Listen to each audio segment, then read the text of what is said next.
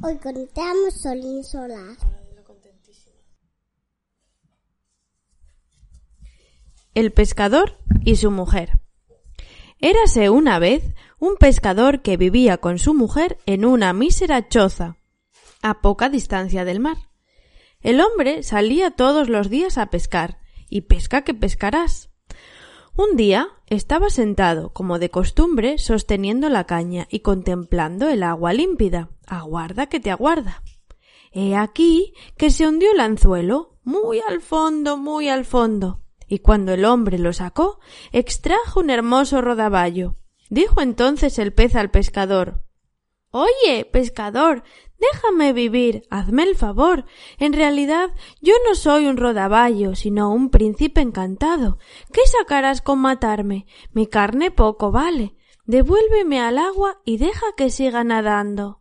Bueno, dijo el hombre, no tienes por qué gastar tantas palabras. A un rodaballo que sabe hablar, vaya si lo soltaré, no faltaba más. Y así diciendo, restituyólo al agua diáfana. El rodaballo se apresuró a descender al fondo, dejando una larga estela de sangre, y el pescador se volvió a la cabaña, donde lo esperaba su mujer. Marido, dijo ella al verlo entrar, ¿no has pescado nada? No, respondió el hombre. Cogí un rodaballo, pero como me dijo que era un príncipe encantado, lo he vuelto a soltar. ¿Y no le pediste nada? replicó ella. No, dijo el marido, ¿qué iba a pedirle? ¡Ay! exclamó la mujer. Tan pesado como es vivir siempre en este asco de choza. A lo menos podías haberle pedido una casita. Anda, vuelve al mar y llámalo. Dile que nos gustaría tener una casita. Seguro que nos la dará. Bah, replicó el hombre. ¿Y ahora he de volver allí? No seas así, hombre, insistió ella. Puesto que lo pescaste y lo volviste a soltar, claro que lo hará. Anda, no te hagas de rogar. Al hombre le hacía poca gracia, pero tampoco quería contrariar a su mujer, y volvió a la palaya. Al llegar a la orilla, el agua ya no estaba tan límpida como antes, sino verde y amarillenta. El pescador se acercó al agua y dijo Solín, solar, solín, solar, pececito del mar, Belita, la mi esposa, quiere pedirte una cosa. Acudió el rodaballo y dijo Bien, ¿qué quiere? Pues mira, contestó el hombre. Puesto que te recogí hace un rato, dice mi mujer que debía haberte pedido algo. Está cansada de vivir en la choza y le gustaría tener una casita. Vuélvete a casa, dijo el pez, que ya la tiene. Marchóse el pescador y ya no encontró a su mujer en la mísera choza. En su lugar se levantaba una casita, frente a cuya puerta estaba ella sentada en un banco. Cogiendo al marido de la mano le dijo Entra. ¿Ves? Esto está mucho mejor. Efectivamente, en la casita había un pequeño patio y una deliciosa sala, y dormitorios cada uno con su cama, y cocina y despensa, todo muy bien provisto y dispuesto, con toda una batería de estaño y de latón, sin faltar nada. Tras había un corral con gallinas y patos, y un huertecito plantado de hortalizas y árboles frutales. Míralo, dijo la mujer. ¿Verdad que es bonito? Cierto, asintió el marido, y así lo dejaremos. Ahora sí que viviremos contentos. Será cosa de pensarlo, replicó ella. Y cenaron y se fueron a acostar. Transcurrieron un par de semanas, y un día dijo la mujer Oye, marido, bien mirado, esta casita nos viene un poco estrecha, y el corral y el jardín son demasiado pequeños. El rodaballo podía habernos regalado una casa mayor. Me gustaría vivir en un gran palacio, todo de piedra. Anda, ve a buscar a tu pez y pídele un palacio. Pero mujer. exclamó el pescador. Ya es bastante buena esta casita. ¿Para qué queremos vivir en un palacio? No seas así, insistió ella. Ve a ver al rodaballo. A él no le cuesta nada. Que no, mujer, protestaba el hombre. El pez nos ha dado ya la casita. No puedo volver ahora, que a lo mejor se enfada. Te digo que vayas. porfió ella. Puedo hacerlo y lo hará gustoso. Tú ve, no seas terco. Al hombre le venía aquello muy cuesta arriba y se resistía. No es de razón, decíase, pero acabó por ir. Al llegar al mar, el agua tenía un color violado y azul, azul oscuro, sucio y espeso. No era ya verde y amarillenta como la vez anterior. De todos modos, su superficie estaba tranquila. El pescador se acercó al agua y dijo Solín, solar, solín, solar, pececito del mar, Belita, la mi esposa, quiere pedirte otra cosa. Asomó el rodaballo y preguntó Bien, ¿y qué es lo que quieres? Ay, suspiró el hombre, quiere vivir en un gran palacio, todo de piedra. Vuélvete, te aguarda la puerta, dijo el pez. Marchóse el hombre creyendo regresar a su casa, pero al llegar encontróse ante un gran palacio de piedra. Su mujer, en lo alto de la escalinata, se disponía a entrar en él. Cogiéndole de la mano, le dijo Entra conmigo. El hombre la siguió. El palacio tenía un grandioso vestíbulo, con todo el pavimento de mármol y una multitud de criados que se apresuraban a abrir las altas puertas. Y todas las paredes eran relucientes y estaban cubiertas de bellísimos tapices, y en las salas había sillas y, y mesas de oro puro, con espléndidas arañas de cristal colgando del techo y el piso de todos los dormitorios y aposentos estaba cubierto de ricas alfombras. Veíanse las mesas repletas de manjares y de vinos generosos, y en la parte posterior del edificio había también un gran patio, con establos, cuadras y coches, todo de lo mejor. Tampoco faltaba un espaciosísimo y soberbio jardín, lleno de las más bellas flores y árboles frutales, y un grandioso parque, lo menos de media milla de longitud, poblado de corzos, ciervos, liebres y cuanto se pudiese desear. ¿Qué? exclamó la mujer. ¿No lo encuentras hermoso? Sí, asintió el marido, y así habrá de quedar. Viviremos en este bello palacio, contentos y satisfechos. Eso ya lo veremos, replicó la mujer. Lo consultaremos con la almohada. Y se fueron a dormir. A la mañana siguiente, la esposa se despertó la primera. Acababa de nacer el día, y desde la cama se dominaba un panorama hermosísimo. Estiróse el hombre y desperezóse, y ella, dándole con el codo en un costado, le dijo Levántate y asómate a la ventana. ¿Qué te parece? ¿No crees que podríamos ser reyes de todas esas tierras? Anda, ve a tu rodaballo y dile que queremos ser reyes. Va, mujer. ¿Para qué queremos ser reyes? A mí no me apetece. Bueno, replicó ella, pues si tú no quieres, yo sí. Ve a buscar al rodaballo y dile que quiero ser rey. Pero, mujer mía, ¿por qué te ha dado ahora por ser rey? Yo esto no se lo puedo decir. ¿Y por qué no? enfurruñóse la antigua pescadora. Vas a ir inmediatamente. Quiero ser rey. Marchóse el hombre cabizbajo y aturdido ante la pretensión de su esposa. No es de razón, pensaba. Se resistía, pero con todo fue. Al llegar ante el mar, éste era de un color gris negruzco, y el agua borboteaba y olía podrido. El hombre se acercó y dijo Solín, solar, solín, solar, pececito del mar, Belita, la mi esposa, quiere pedirte otra cosa. Bien, ¿qué quiere pues? preguntó el rodaballo. Ay, respondió el hombre, ahora quiere ser rey. Márchate, que ya lo es, dijo el rodaballo. Alejóse el hombre, y cuando llegó al palacio, éste se había vuelto mucho mayor, con una alta torre magníficamente ornamentada. Ante la puerta había centinelas y muchos soldados con tambores y trompetas. Entró en el edificio y vio que todo era de mármol y oro puro, con tapices de terciopelo adornados con grandes borlas de oro. Abriéronse las puertas de la sala.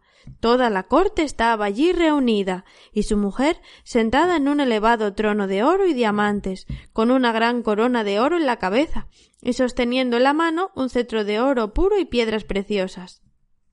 A ambos lados del trono alineábanse seis damas de honor, cada una de ellas una cabeza más baja que la anterior. El marido se adelantó y se quedó contemplando un rato a su esposa. Al cabo dijo Vaya, pues no estás mal de rey. Ahora ya no querremos nada más. No, marido, replicó ella toda desazonada. Ya se me hace largo el tiempo y me aburro.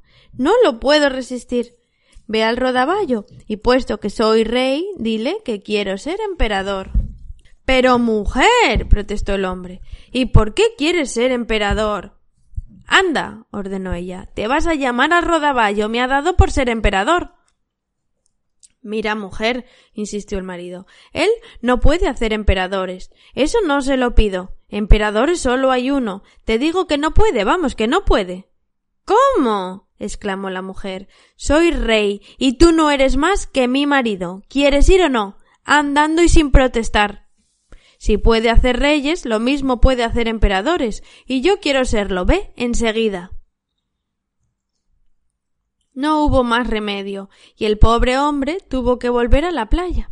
Pero en su corazón sentía una gran angustia y pensaba esto no puede continuar así. Emperador. es demasiado atrevimiento. Al fin el rodaballo se cansará. Y llegó al mar, el cual aparecía negro y espeso, y sus aguas empezaban a escupir espumas en la superficie y a burbujear. Soplaba además un viento huracanado que lo agitaba terriblemente. El hombre sintió un escalofrío, pero se acercó al agua y dijo Solín, solar, solín, solar, pececito del mar, Belita la mi esposa quiere pedirte otra cosa. Bien, ¿qué quiere pues? dijo el rodaballo. Ay, amigo pez, respondió él, mi mujer quiere ser emperador.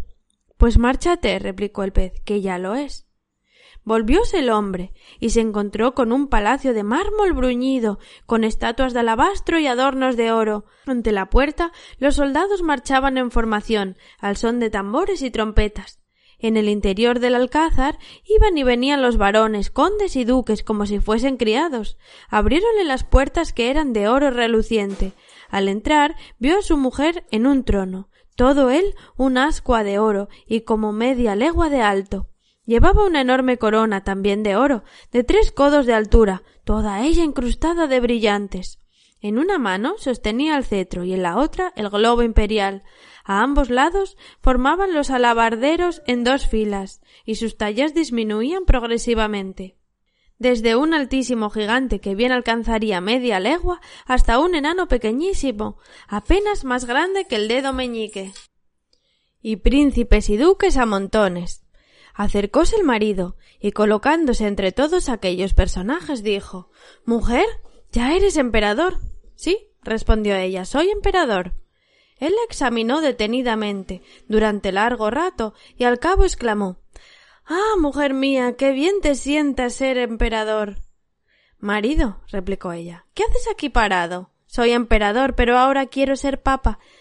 Con que ya estás yendo a ver a tu rodaballo. Pero mujer, protestó el hombre, es que quieres serlo todo. Papa es imposible. Papa solo hay uno en toda la cristiandad.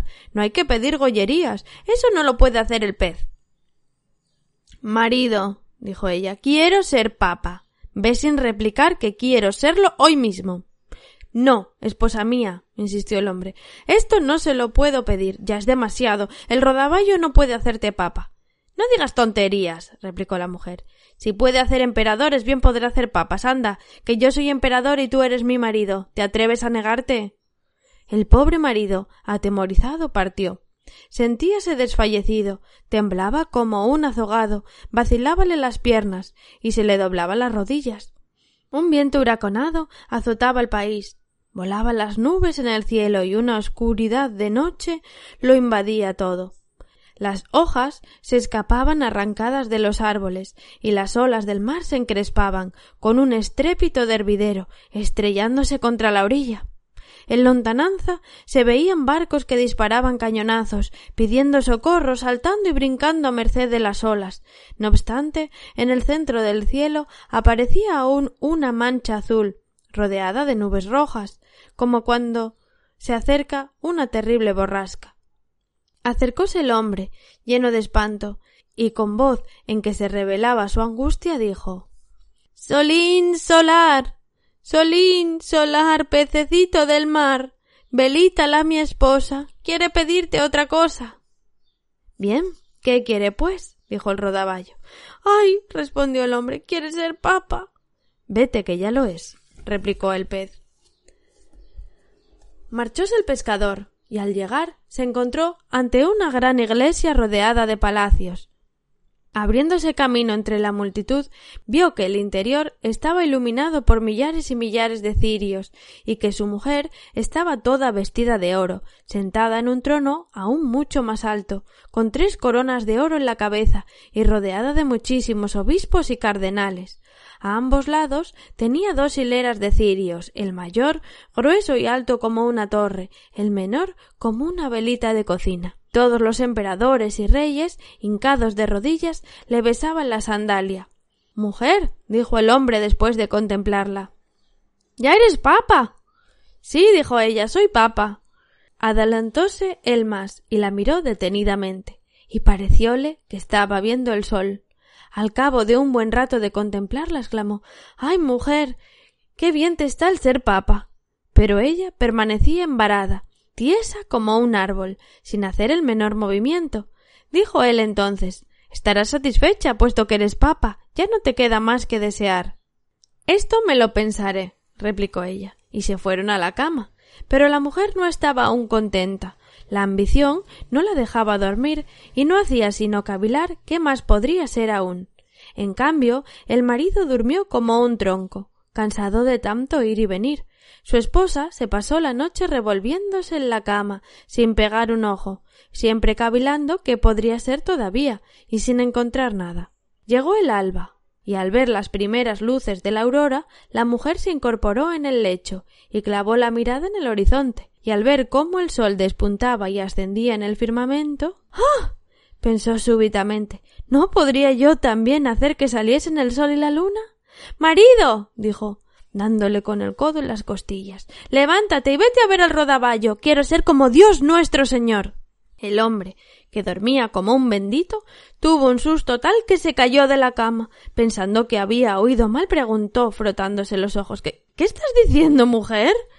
Marido, contestó ella, eso de que no pueda hacer salir el sol y la luna no voy a resistirlo. Ya no tendré una hora de reposo. Siempre pensaré que hay una cosa que no puedo hacer y le dirigió una mirada tan colérica que el hombre sintió que le recorría un escalofrío. Ve enseguida, le ordenó. Quiero ser como Dios nuestro Señor. Pero mujer, suplicó él cayendo de rodillas, esto no puede hacerlo el rodaballo. Emperador y papa pase, te lo ruego, conténtate con ser papa. La ira se apoderó de ella, agitando salvajemente la cabellera, se puso a gritar. Yo no aguanto esto. No lo aguanto ni un momento más. ¿Quieres ir o no? El hombre se puso los pantalones y se precipitó a la calle como loco. Afuera arreciaba la tempestad de tal modo desencadenada que a duras penas el pescador lograba tenerse en pie. El viento derribaba las casas y arrancaba de cuajo los árboles, temblaban las montañas y las rocas se precipitaban al mar. El cielo era negro como la pez, estallaban rayos y truenos, y elevábanse altas olas como campanarios, coronadas de blanca espuma. El hombre se puso a gritar sin que él mismo pudiera oír su voz. Solín. Solar. Pececito del mar. Belita, la mi esposa, quiere pedirte otra cosa. Bien, ¿qué quiere pues? ¡Ay! exclamó él. Quiere ser como Dios nuestro Señor. Vete ya. La encontrarás en la choza. Y allí siguen todavía.